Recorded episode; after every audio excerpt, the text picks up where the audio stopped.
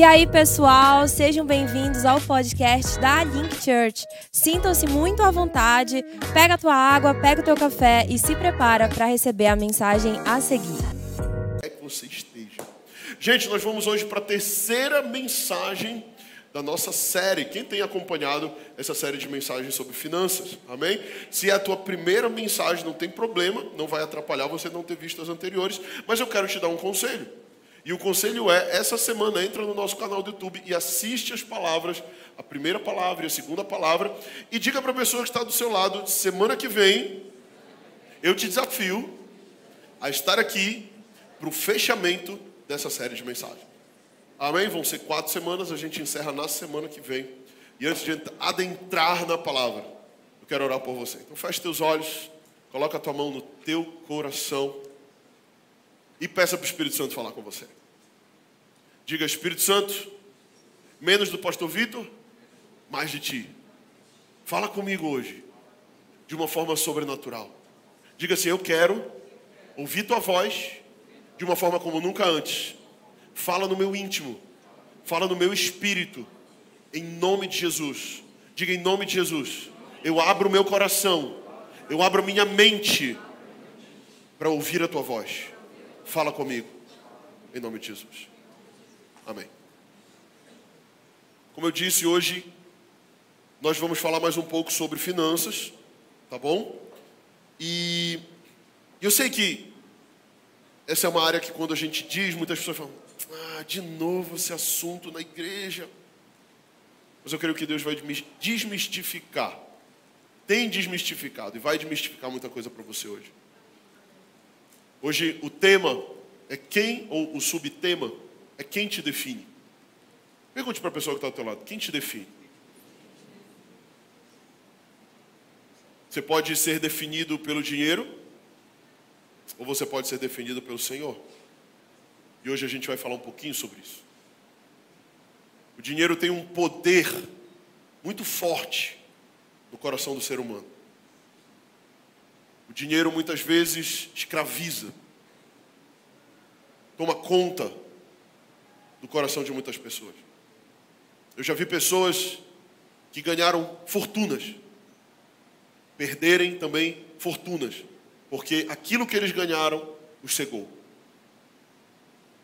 Muitas pessoas têm perdido famílias, muitas pessoas têm perdido sua própria identidade. Conheço pessoas que eram pessoas justas, retas, pessoas legais, do bem, em que o poder e o dinheiro foi corrompendo, foi transformando. E quando você viu, e quando a gente vê, a vida daquela pessoa está destruída, porque ela foi conduzida, muitas vezes pela riqueza e pelo poder. E ao mesmo tempo eu quero te falar que o dinheiro, ele não é bom nem ruim. O dinheiro, ele é neutro. Diga, o dinheiro é neutro. O que o torna bom ou ruim é o coração do homem.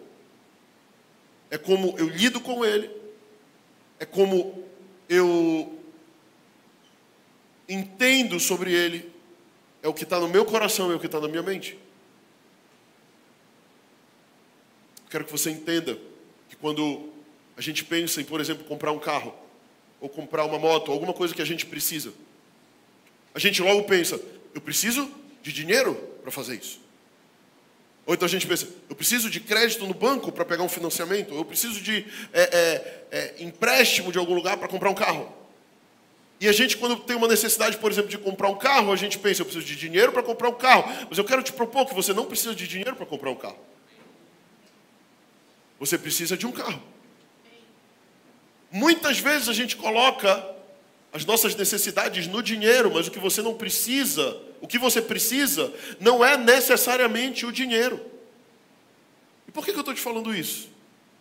Porque o nosso Deus muitas vezes vai nos prover, não necessariamente colocando dinheiro nas nossas mãos. Já houve coisas na minha vida que eu precisava, que Deus não me deu dinheiro para comprar, mas me deu os meios para possuir ou para alcançar. Ou usou pessoas que simplesmente chegaram comigo e falaram: Cara, eu queria te dar tal coisa. A minha mãe, antes dela ir, ou melhor, depois dela voltar de missões, minha mãe passou um tempo em missões numa base no Chile. Quando ela voltou, ela tinha gasto todos os perfumes dela que ela tinha, que ela gostava muito. E um dia ela estava aqui na igreja, uma, uma, uma, senhora chegou com ela e falou: Olha, pastora, Deus pediu para eu te dar isso aqui. Era o perfume francês que ela mais gostava. Exatamente o que ela mais gostava. Deus tocou o coração de uma pessoa, chegou com ela e falou: Deus pediu para te entregar. Deus não deu dinheiro para ela, mas Deus deu para ela o que ela precisava. Faz sentido? Então a gente precisa entender, e eu quero explicar um pouco isso para você, porque a gente cresce numa cultura onde a gente é ensinado que para a gente ter coisas, ou para a gente alcançar tal patamar na vida, a gente acha que tudo gira em volta do dinheiro. Mas Deus não vê dessa forma, porque não foi Deus que criou o dinheiro. Deus criou todas as coisas, mas quem criou o dinheiro foi o homem. E muitas vezes a gente está orando errado, a gente está orando, Deus, me dá mais dinheiro, aumenta o meu salário, é, é, eu, quero, eu quero ganhar na Mega Sena, né? Quem não orou, Deus, eu queria ganhar essa mega da virada, poxa, dá uma força aí. Não Mas eu quero te propor que você está orando errado se você está pedindo dinheiro. Você precisa começar a falar para Deus as suas necessidades. Deus, eu queria tirar umas férias com a minha família esse ano. Eu queria ir para a Bahia. Eu queria ir para o Rio de Janeiro. Eu queria ir para Salinas. Eu queria ir, sei lá para onde. Eu queria te propor de você começar a pedir, não que Deus te dê mais dinheiro, mas que Ele te dê exatamente o que você precisa. Quando Noah, meu filho, chega comigo, ele fala: Pai, eu queria uma figurinha do álbum da Copa. Quem é que tem aí o álbum da Copa aí? A gente vai trocar figurinha depois, vamos conversar. Só criou até um grupo já da igreja para trocar figurinha. Acredite. E aí? e aí? O meu filho não, ele não chega, pai, me dá 10 reais aí para eu comprar uns pacotes de figurinha. Não, o que, é que ele me pede? Figurinha. Deus é teu pai. Para de pedir dinheiro para ele, começa a pedir o que você precisa. E eu quero te perguntar o que, que você precisa. Eu quero começar essa palavra, fazer essa reflexão com você. O que é que você precisa? Porque tem gente que fala, eu não preciso de nada. Eu só agradeço a Deus. Eu só agradeço. Quem já viu isso? A pessoa que fala isso parece mega espiritual, sim ou não? Mas na verdade ela é mega carnal. Porque na verdade, muitas vezes a gente está numa plataforma de orgulho, onde a gente fala, eu não preciso de nada. Se você não precisa de nada, irmão, cria asa, logo voa para o céu. Você é anjo. Porque todo mundo precisa de alguma coisa, brother. Sim ou não? Todo mundo precisa de alguma coisa. Sabe? Todo mundo precisa, então a gente precisa mudar essa mentalidade enganosa de querer ser humildão, ou de querer ser um mega espiritual e falar, eu só agradeço para Deus, e começar a dizer, não, eu tenho um Deus que Ele é Pai, e se Ele é Pai, eu vou pedir pão para Ele. E Jesus disse: qual é o Pai que, quando um filho pede pão, ele dá pedra? Nem vocês que são maus fazem isso com os filhos de vocês. Quanto mais Deus, que é um Deus bom, é um Pai bom. Se você pedir pão, Ele vai te dar pizza, Ele vai te dar hambúrguer, Ele vai te dar coisas melhores ainda. Mas por que você não pede? Amém? Lá em 1 Timóteo, capítulo 6, versículos 9 e 10, vai dizer assim: Ora, os que querem ficar ricos caem em tentação e cilada, e em muitas concupiscências insensatas e perniciosas, as quais afogam os homens na ruína e na perdição, porque o amor ao dinheiro, diga comigo, o amor ao dinheiro é a raiz de todos os males.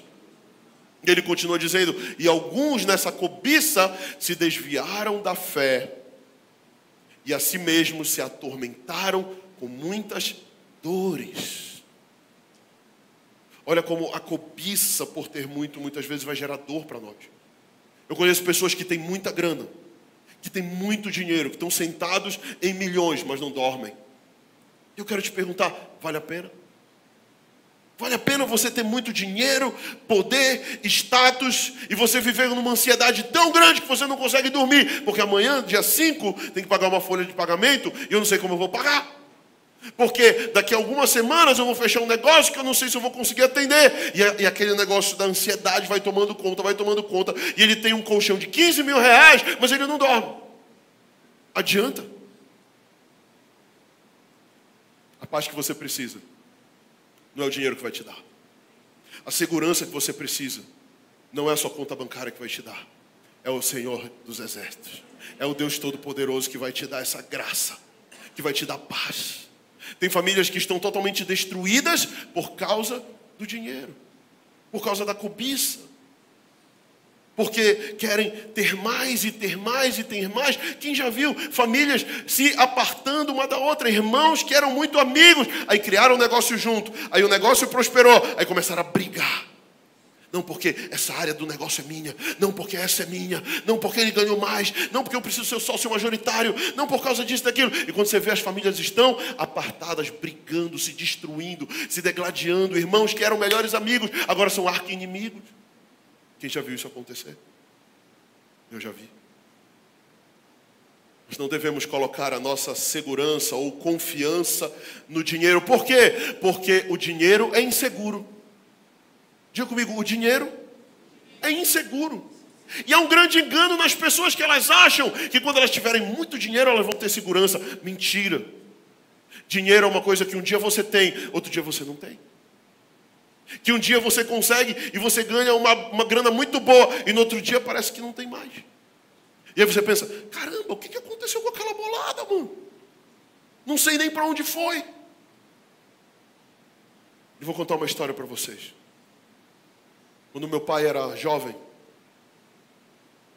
meu avô ganhou na Loteria Federal. A Loteria Federal era como se fosse a Mega Sena de antigamente, era o maior prêmio da época. E, e, e o meu avô e a minha avó estavam vivendo um tempo financeiro muito ruim, então eles ganham na loteria, eles, uhul, ficamos ricos!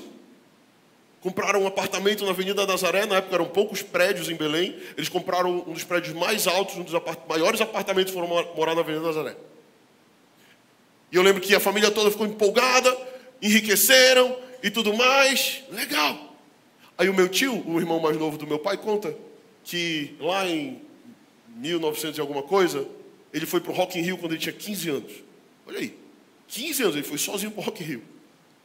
E aí ele conta que ele foi para o Rock in Rio, e ele foi rico pro Rock in Rio. Uhul, vamos pro Rock in Rio, bora pirar e tal. E aí quando ele está lá no Rock in Rio, ele recebe uma ligação. Cara, volta porque a gente ficou pobre. Akuma? Volta porque a gente ficou pobre. Como é que é? Volta porque a gente ficou pobre. Simplesmente, o meu avô ganha na Loteria Federal. Ele pega o dinheiro todo que ele ganha na Loteria Federal e ele investe num banco. Naquela época, a taxa de juros era absurda a inflação no Brasil era absurda. Existiam alguns investimentos que se chamavam overnight. Quem é dessa época aí?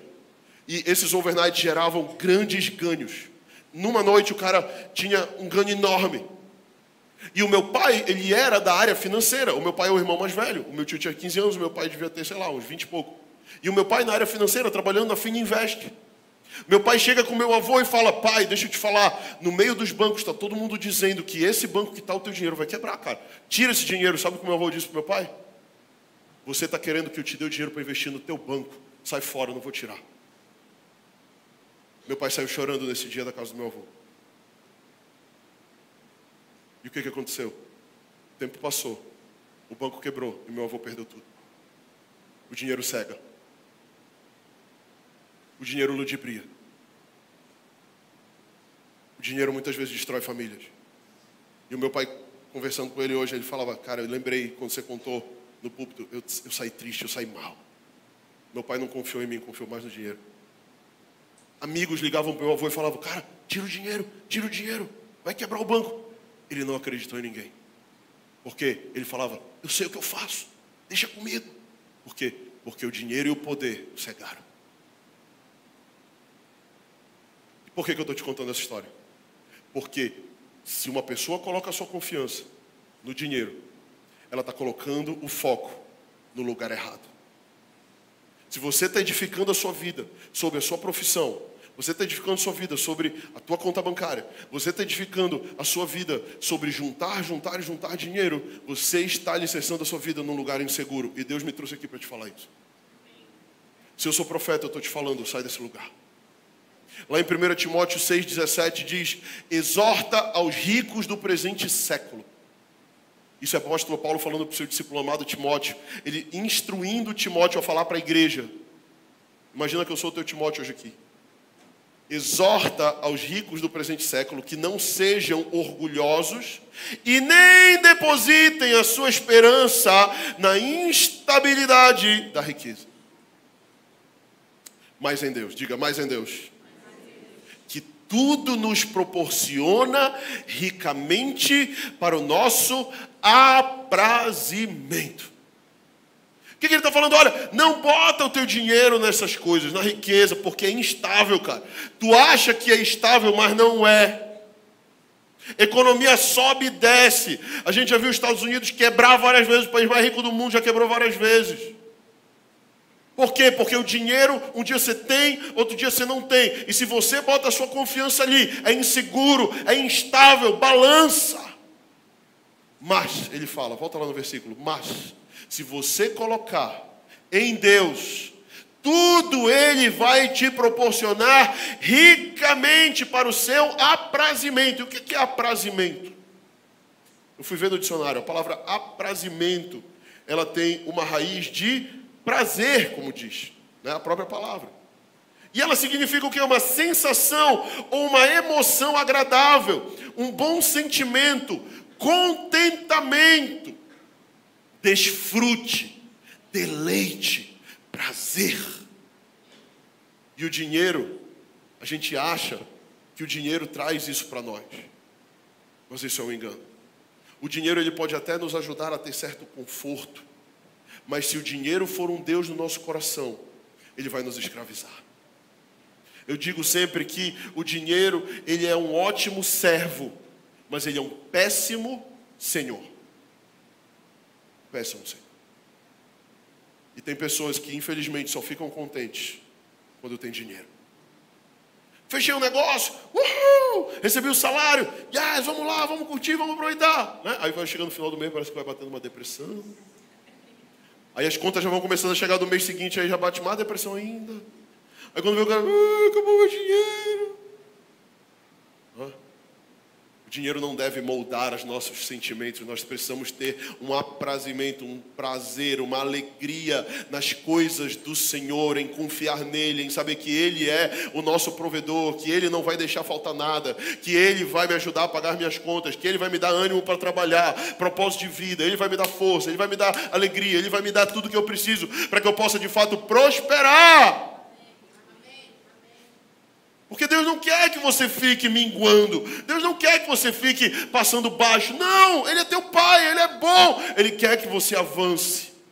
Mas é por isso que Ele está falando com você nessa série. Porque nós precisamos destronar o dinheiro, destronar mamon do nosso coração, para que Jesus possa de fato reinar.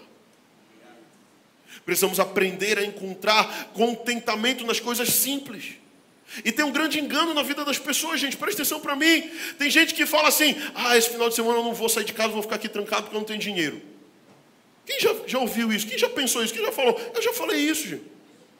Ah, não, eu vou ficar aqui porque eu não tenho dinheiro. E quem diz que tu precisa de dinheiro para tu sair? Pergunta para a pessoa que está do lado: tu não tem perna, não?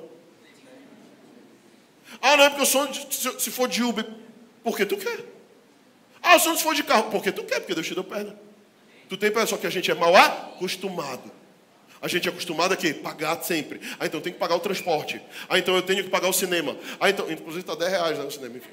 Ah, porque eu tenho que pagar não sei o quê. Tá todo mundo falando de 10 reais, né? não tem nenhum filme que presta. Legal. Enfim. a gente pensa que a gente precisa de dinheiro para tudo. Cara, te falar, fala para a pessoa que está do teu lado. E lá na Praça da República é grátis. Pega teus filhos. Quem aqui tem filho casado? Pega tua girl, pega teu namorado, teu boy. Mano, vai lá, estende lá uma, uma toalhinha, senta lá, Porto Futuro, legal Porto Futuro, senta lá e curte com quem tu ama, cara. Isso é grátis e vai te dar muito mais alegria do que tu tá fazendo coisa e gastando em sei lá onde. Amém, gente? Se você pode ir gastar, legal, vai lá, gasta, mano. Glória a Deus. Se não pode, irmão, não fica preso nisso. Faz sentido, gente? E o que, eu quero falar para vocês hoje? Hoje eu quero falar que existe uma guerra espiritual que a gente precisa superar na área das finanças. É importante a gente entender que existe essa guerra. Então eu quero te falar duas palavras-chave antes da gente ler a Bíblia. E a gente avançar aqui. A prosperidade que vem do diabo é uma prosperidade que aprisiona. E sim, o diabo pode prosperar alguém. A pessoa se torna uma escrava do seu negócio, uma escrava do dinheiro. Mas a prosperidade que vem de Deus é diferente. A prosperidade que vem de Deus, ela liberta. Diga, a prosperidade que vem de Deus, ela liberta. Porque quando a prosperidade vem de Deus, nós nos tornamos generosos. Quando a prosperidade vem de Deus, ela se manifesta no compartilhar. Ela dá, ela ama, ela abençoa os outros. O que, que adianta, cara? Eu tá cheio de dinheiro na minha conta e o irmão do meu lado está passando fome. O que, que adianta eu tá cheio de dinheiro na minha conta e os meus pais estarem mal? Ou o meu amigo está mal, ou a outra pessoa está mal, deixa eu falar. Deus quer confiar para você, mas a pergunta é: Ele pode confiar para você? Ou você vai falar, não, eu vou reter aqui o máximo que eu puder, eu vou reter aqui o máximo que eu puder, como se Deus não fosse te prover mais no mês que vem. Porque a incredulidade nos faz ficar tão preso no dinheiro, achando que não, eu preciso guardar, porque amanhã vai faltar. Cara, te falar, não vai faltar. Porque Deus não deixa faltar. Ponto. Amém. A gente precisa partir dessa plataforma. Quando a gente parte dessa plataforma, a gente se torna generoso, cara. A gente passa a ajudar as pessoas ao nosso redor, cara. Sabe, é tão bom isso. É tão legal quando você entende que você não está atrás da bênção, você já é abençoado. Diga para a pessoa que está do seu lado: pare de correr atrás da bênção, porque você já é bênção. E você precisa se posicionar dessa forma. Amém, igreja? Eu queria que você abrisse sua Bíblia em Lucas, no capítulo 16. Lucas 16, 13. Vamos ler aqui. Lucas 16, 13.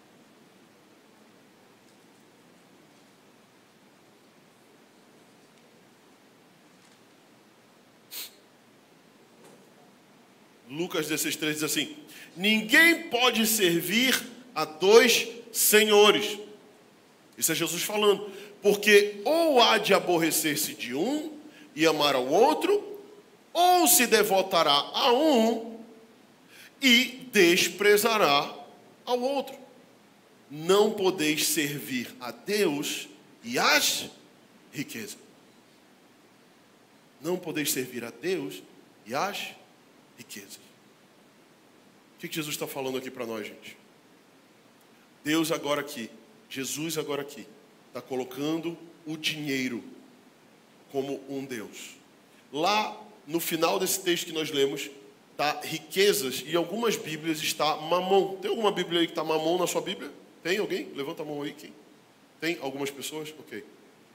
Porque o original grego dessa passagem é ninguém pode servir a Deus e a mamon. E mamon é esse Deus do dinheiro. É esse Deus que se coloca para tentar destronar o Senhor que é o único Deus verdadeiro. E em todos os lugares e países do mundo que você for, você vai ver um Deus, abre aspas, fecha aspas, do dinheiro. Você vai lá na Ásia, você vai ver Buda. Buda é uma figura de um cara meio gordinho, sentado assim, com uma mãozinha assim. Né? E as pessoas elas vão e elas passam elas colocam uma moedinha na mão de Buda. Você vai ver num, num, numas lojas um gatinho assim, né? Quem já viu esse gatinho assim? Sabe o que é isso que diz? Está chamando dinheiro. Já viu esse gatinho oriental? Geralmente vai em restaurante japonês, chinês, tem esse gatinho. No Brasil, Iemanjá é essa figura. Hoje, no final do ano, muitas pessoas vão lá, fazem uma oferenda, um barquinho lá com comida, com... e soltam na praia. E tem uns crentes, que o Espírito Santo me disse, que saem do culto da virada e vão pular ondinha lá depois. Upa, upa, upa. Eu estou brincando, gente, mas é sério. Muitas vezes Iemanjá é essa figura. E as pessoas soltam essas oferendas para quê? Eu quero ser esse ano próspero. Eu quero ser abençoado, vestir até branco, vestir até amarelo, né? No final do ano. Né? E muitas vezes, gente, você veste a cor que você quiser. Você não vai achar que isso que vai te abençoar. Ok? Diga para a pessoa que está do seu lado, vista a cor que você quiser. Você é livre. As cores são de Deus. Ele criou o arco-íris, inclusive. Tomaram, tentaram tomar, mas é de Deus. O arco-íris é de Deus. Só que o arco-íris de Deus tem sete cores, o homem tem seis. O homem foi criado ao sexto dia. Deus ele completou tudo em sete. Vocês estão entendendo o que eu estou falando, né? O diabo ele usa essas coisas para enganar as pessoas e tirar o foco de Jesus. Olha, deixa eu te falar, tem um negócio aqui que vai te dar dinheiro. Não, tem um negócio da China que vai te prosperar. Hã? Mas o que eu quero que você entenda é que você pode permitir que o dinheiro seja o teu Deus. Ou você pode permitir que Deus seja o teu Deus. Amém? E eu queria falar em primeiro lugar, nessa mensagem, algumas coisas que o dinheiro ou que mamão tentam fazer com a nossa vida. E a primeira coisa que eu quero compartilhar com vocês é que o dinheiro tenta definir a nossa identidade. Diga comigo, o dinheiro tenta definir a minha identidade.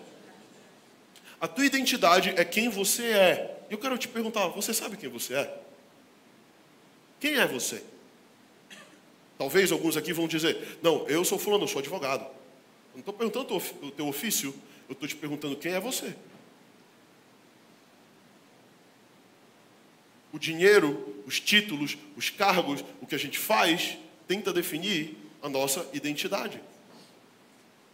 Você já parou para pensar por que, que muitas pessoas têm aquele desejo, ou você mesmo, eu também, de ter a marca X, ou a bolsa da marca Y, ou o tênis da marca Z? Muitas vezes a gente quer tanto uma coisa, e a gente quer tanto uma coisa, aí a gente guarda dinheiro, e a gente trabalha, e a gente sua, a gente vai lá no shopping, né? aí passa o cartão aí de 10, sem juros. Aí compra, né? Aí sai com a bolsa lá, ou com a sacola. Ah, agora eu comprei aquilo que eu queria e. Ah, agora eu comprei a camisa polo do passarinho, do pica-pau, do jacaré, ah, que é tudo bicho. Ah, sei lá da qual marca. Tudo bem você ter coisa de marca. A pergunta é: por que você quer ter coisa de marca?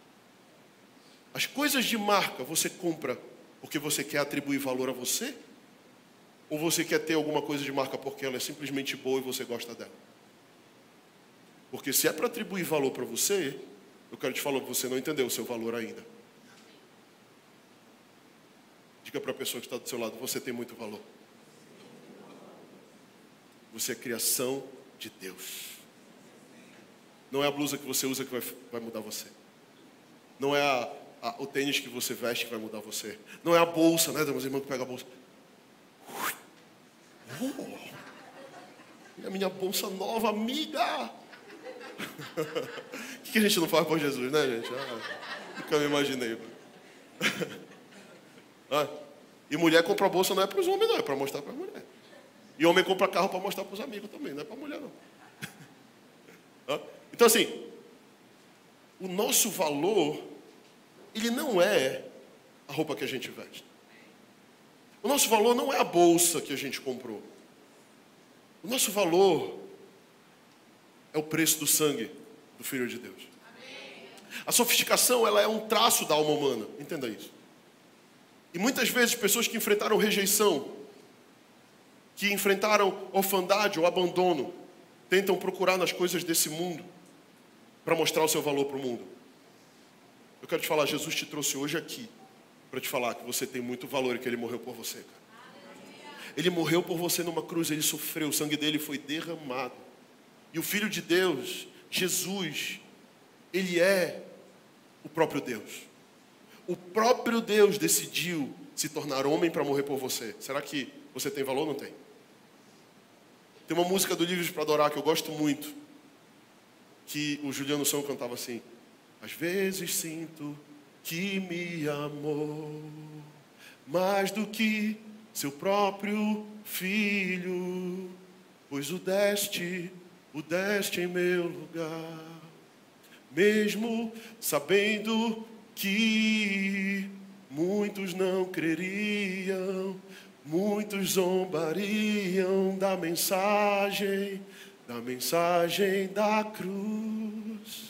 E eu muitas vezes me esqueceria daquele dia quando me encontrou. Mas mesmo assim, o Senhor se agradou daquela cruz. Já dá para entrar no ministério de louvor, ou não? Aplauda Jesus bem forte. Nunca imaginei cantar na minha vida também. que Deus faz na vida da gente. Pensei que ia ser só um membro da igreja. Amém, pessoal? Jesus morreu por você, cara. Deus deu seu próprio filho. E Isaías vai dizer que ele agradou moê-lo na cruz, cara. Eu não sei como é isso. Eu não sei como um pai agrada moer seu filho, cara. Mas a Bíblia diz que ele agradou morrê-lo por amor a você, cara. Por amor a mim, cara. Esse é o amor sublime, poderoso, essa é a graça incalculável de Deus. É um Deus apaixonado, olhando para o pecador que sou eu e você e falando: Você não merece, mas ainda assim eu te amo, ainda assim o meu amor por você é ágape, é perfeito, ainda assim eu dou tudo o que eu tenho por você. E o apóstolo Paulo vai dizer que Deus nos comprou com preço de sangue, cara. Eu e você não somos mais de nós mesmos, nós somos comprados, nós fomos comprados pelo sangue do Filho de Deus, cara. Sabe, às vezes a gente está tentando mostrar o nosso valor, às vezes a gente está querendo, sabe, fazer coisas para postar na internet, para mostrar para os outros que a gente tem valor. Você não precisa disso, cara. Você já tem valor, você já é amada, você já é amado pelo Senhor, você é criação de Deus, você é filho de Deus, Ele te projetou, Ele te planejou, Ele te colocou, te deu um nome e te deu destino, cara. Então para de ficar mendigando o amor dos outros, é, aceitação, tentando provar para os outros as coisas, para de se comparar. Deus, Ele ama você. Eu posso ouvir um amém da igreja? Aplauda o Senhor então bem forte. Vamos lá mais forte para Jesus. Aleluia. Aleluia. Aleluia. Segundo lugar, diga comigo: dinheiro tenta definir as nossas decisões. Primeiro, ele tenta definir a tua identidade, mas ele também tenta definir as tuas decisões. E eu quero te perguntar: como decidimos onde vamos morar? Como decidimos as nossas férias? Como decidimos o que vamos comer amanhã? Como decidimos quantos filhos vamos ter? Como decidimos onde nossos filhos vão estudar? Como você toma as suas decisões? Muitas vezes nós focamos somente naquilo que nós temos, ou no nosso salário, ou na nossa conta bancária. E muitas vezes não perguntamos ao Senhor o que fazer. O que eu quero te propor hoje é que antes de você fazer matemática, fale com o Senhor. A matemática, os cálculos são importantes, são princípios. Deus ele não ama, ele não gosta dos desperdiçadores. E o próprio Jesus disse assim: Quem é aquele que antes de construir uma torre não para para calcular? Para que chegando no final do projeto ele consiga terminar, não venha faltar o dinheiro para que ele não consiga terminar. Jesus mesmo disse que nós precisamos sentar para calcular. Mas antes de eu viver pela minha calculadora, eu preciso viver pelo princípio de Deus. Antes de eu viver pela, pelas minhas planilhas de Excel ou pelos meus aplicativos de controle financeiro, eu preciso viver pelo que Deus me diz. Eu quero te perguntar: você já perguntou para Deus o que você precisa fazer ou não fazer esse ano? Você perguntou para Deus se você deve investir nesse negócio que te ofereceram? Você perguntou para Deus se você deve entrar naquela empresa que te convidaram para entrar ou fazer um investimento A, B ou C? Você já perguntou para Deus quantos filhos você deve ter ou onde eles vão estudar? Sabe, o diabo, ele sempre vai dizer para você: você não pode. Esse lugar aí não dá para você ir, não. Não, não, comprar tal coisa, você não tem como. Ou ele vai dizer: vai lá, compra, seja responsável. Ou ele vai colocar em você uma mentalidade de escassez, de pequenez e de miserabilidade, ou ele vai colocar sobre você uma irresponsabilidade. É isso que o dinheiro faz, é isso que mamão quer fazer. Tem até uma trend no Instagram, não sei se vocês já viram que a trend diz mais ou menos assim: sabe por que eu compro coisas caras? Não é porque eu sou rico, não, mas é porque eu sou irresponsável. Aí a galera filma lá, surfando, não sei aonde, ou comprando uma coisa cara, achando lindo, né? A irresponsabilidade. Maravilhoso. Quem está entendendo? Sabe, eu tenho aprendido nesses últimos tempos a pedir para Deus. Eu tenho aprendido a chegar com Deus e perguntar: Deus, empreendo ou não empreendo? Deus, faço ou não faço? Essa semana eu fui escrever o meu segundo filho Judá na escola que o Noah estuda. E a escola que o Noah estuda é uma das melhores escolas, se não é a melhor escola de Belém. E quando eu fui escrever o Judá, tinha que fazer a matrícula, a matrícula era cara. Eu estou orando já para o Judá estudar lá já há uns dois anos. Desde que o Noah entrou, quando a gente teve o Judá, eu comecei a orar pela escola do Judá. E eu estava diante de uma decisão de tipo, boto o Judá na mesma escola ou não boto. E eu falei, cara, eu não vou fazer diferença entre os meus filhos, ou todos vão estudar aí, ou nenhum vai estudar aí. E eu conversei com a Maíra, e assim como nós colocamos o Noah, há cinco anos atrás, nesse colégio, nós demos um passo de fé e falamos, não, nós vamos colocar o Judá também, Deus vai prover. Há cinco anos atrás, quando nós fomos colocar o Judá nesse colégio, eu perguntei para Deus, Deus, o que o senhor acha desse colégio? Eu visitei vários colégios em Belém, a grande maioria com uma cosmovisão que eu não acredito, que eu não concordo, que eu não acho ideal. Eu sinto no meu coração que os meus filhos, eles têm um chamado missionário e que eles vão passar um tempo fora do Brasil. E eu pensei, cara, eles precisam estudar numa escola bilíngue. Eu não pautei a minha decisão pelo que eu tinha na minha conta bancária ou pelo meu salário, eu pautei a minha decisão por propósito. Mas muitas pessoas pautam as suas decisões pelo que elas têm e não pelo propósito de Deus. E eu perguntei, Deus, eu creio que os meus filhos vão ser os grandes líderes de Belém e da nação do Brasil, porque eu creio que é a Link vai para o Brasil e vai para o mundo. Fique aqui, você vai ver isso acontecer. E eu falei, eu quero colocar os meus filhos nessa escola. E aí eu fui lá, e eu cheguei com a minha mãe e com meu pai, conversei com eles, o que, que vocês acham, porque eu aprendi a ouvir os mais velhos, eu aprendi que existe autoridade sobre a vida dos meus pais, dos mais velhos, e eu perguntei, o que, que vocês acham sobre eles estudar lá? E eles falaram, eu acho ótimo, eu acho incrível e tal. Eu falei, isso tem um problema, é muito caro. E aí a gente começou a procurar soluções. E a minha mãe lembrou, cara, eu conheço a dona desse colégio. Eu vou lá conversar com ela. Ela é crente, inclusive. Eu falei, ah, é, pô, sinal de Deus, né? Um sinal. E a minha mãe foi lá, conversou com a senhora. A minha mãe tinha sido agência de publicidade dela numa outra escola que ela tem, anos atrás. Lembra de mim? Claro que eu lembro de mim.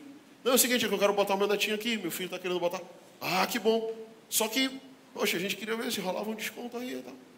Aí ela, Márcia, tu não quer dar um treinamento para os professores aí, para as equipes? A gente faz uma pergunta.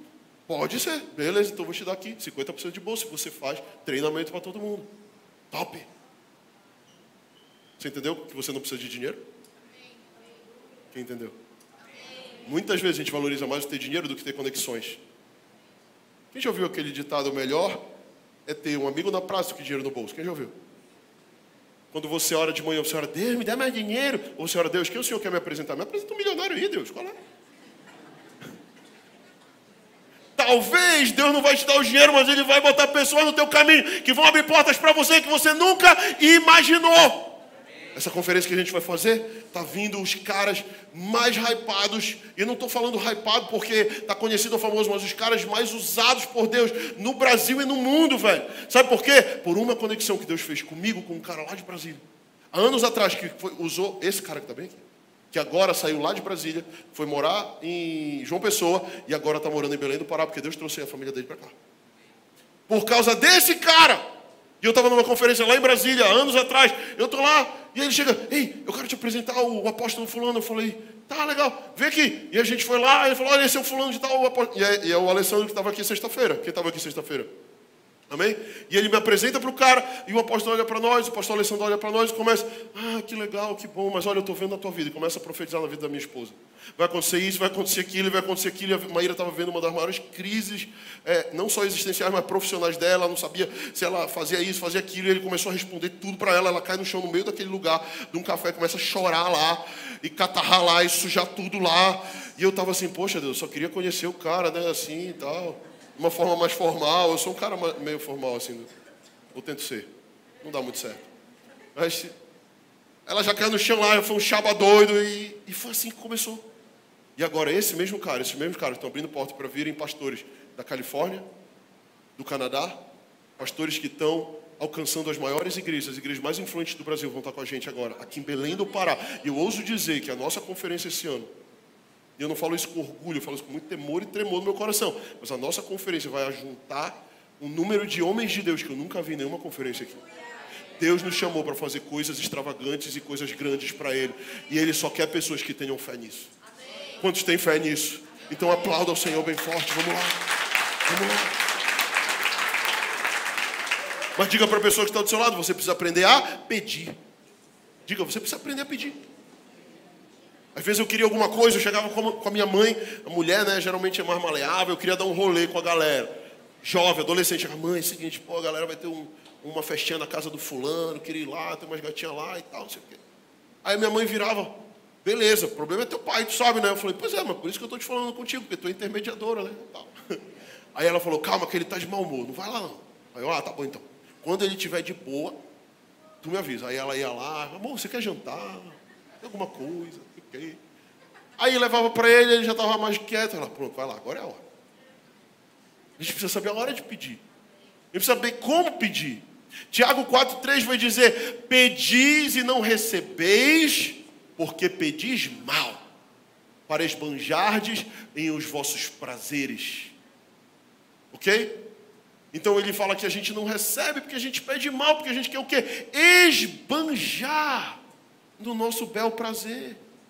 Cara, Deus ele não está afim de amaciar teu ego, não, mano. Ele não está afim, ah, não vou dar porque eu vou criar um filho mimado. Cara, Deus não cria filhos mimados, cara. Deus cria filhos maduros, mano. E, e, e ser maduro vai demandar ouvir não muitas vezes. E ser maduro vai demandar ter uma, uma pequena pressãozinha às vezes. Ser maduro vai demandar, às vezes, Deus tirar alguma coisa para ver até onde vai tua fé, mano. Deus ele está atrás de te tornar um cristão maduro. Chega de meninice na igreja brasileira. Chega de meninice na igreja de Belém. Deus está levantando homens e mulheres retos, cheios, homens e mulheres realmente de, de, que entendem o seu valor e que entendem que não estão aqui só para brincar ou para passar, para passar tempo, mas que tem um propósito. João 14, 13 vai dizer também: E tudo quanto pedirdes em meu nome, isso farei, a fim de que. Aí muita gente lê até aí e fala: Uau, tudo que pedir no nome dele vai me dar. Deus viu uma BMW aí, Deus, qual é? Uhul. Mas olha só, volta um pouquinho lá. Tudo que pedirdes em meu nome, isso farei, a fim de que o Pai seja glorificado no Filho. Diga para a pessoa que está do seu lado: o alvo não é você, o alvo é a glória de Deus. E eu quero te perguntar: a tua vida está glorificando o Senhor ou a tua vida está envergonhando o Senhor? Ah! ah foi um muque aqui do lado. Ah! E ele continua dizendo: Se me pedirdes alguma coisa em meu nome, eu farei. E a condicional é: Se me amais, guardareis os meus mandamentos. Diga para a pessoa que está do teu lado: No mínimo, guarda os mandamentos. no mínimo, brother. Aí o cara tá: Deus, eu quero isso, Deus, eu quero aquilo. Deus está falando: Está quebrando o mandamento aí, mano. Tu não está fazendo isso aqui. Tu está desejando a mulher do próximo. Tu está dando balão lá, está roubando. Tu está fazendo isso aqui.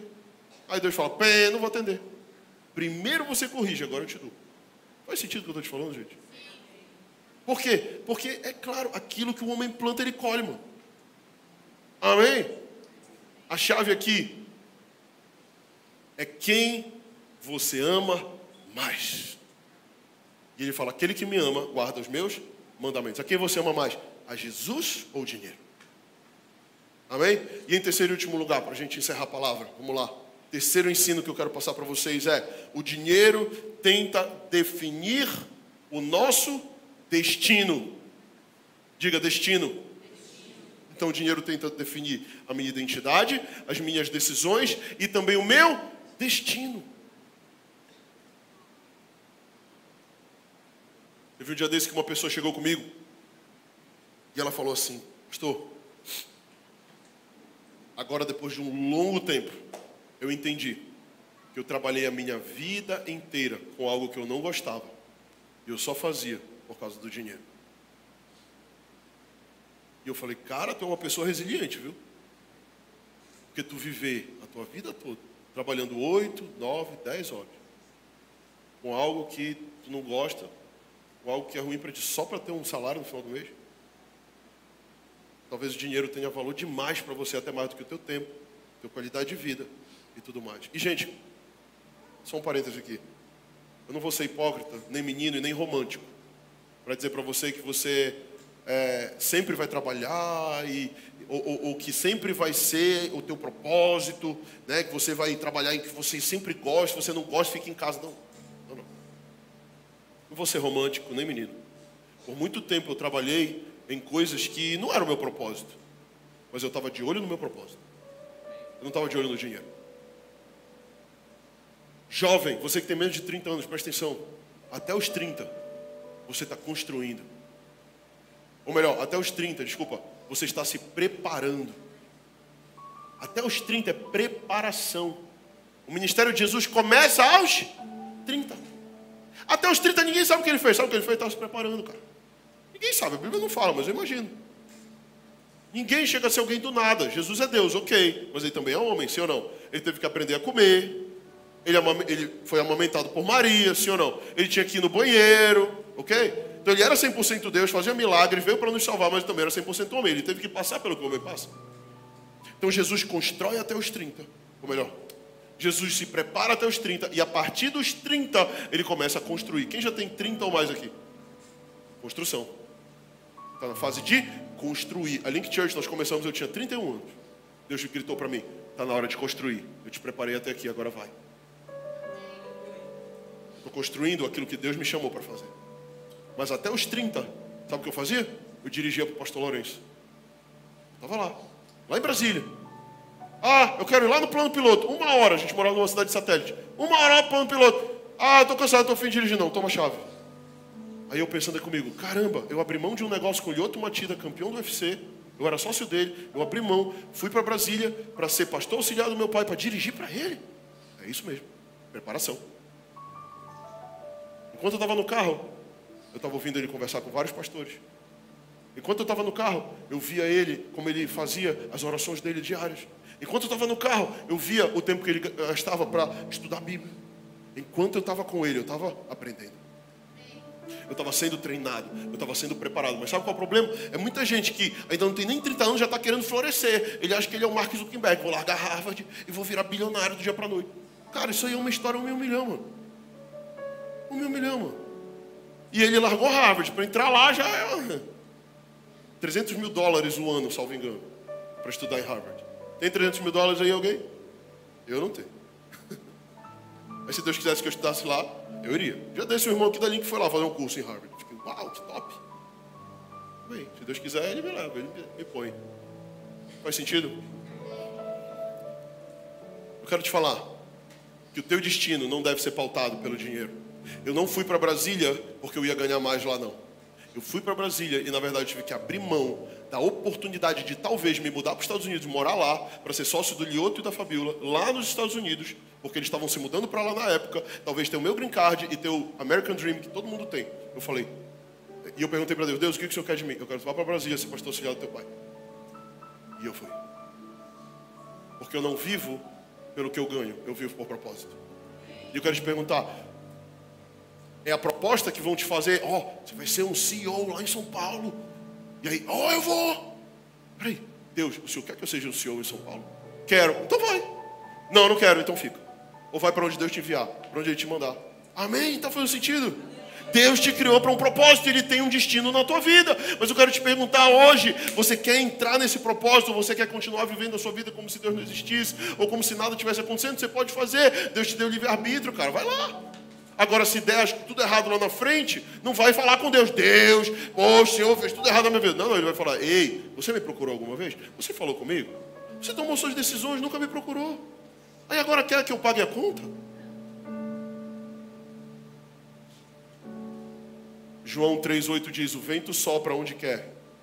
Ouves a sua voz, mas não sabes de onde vem, nem para onde vai.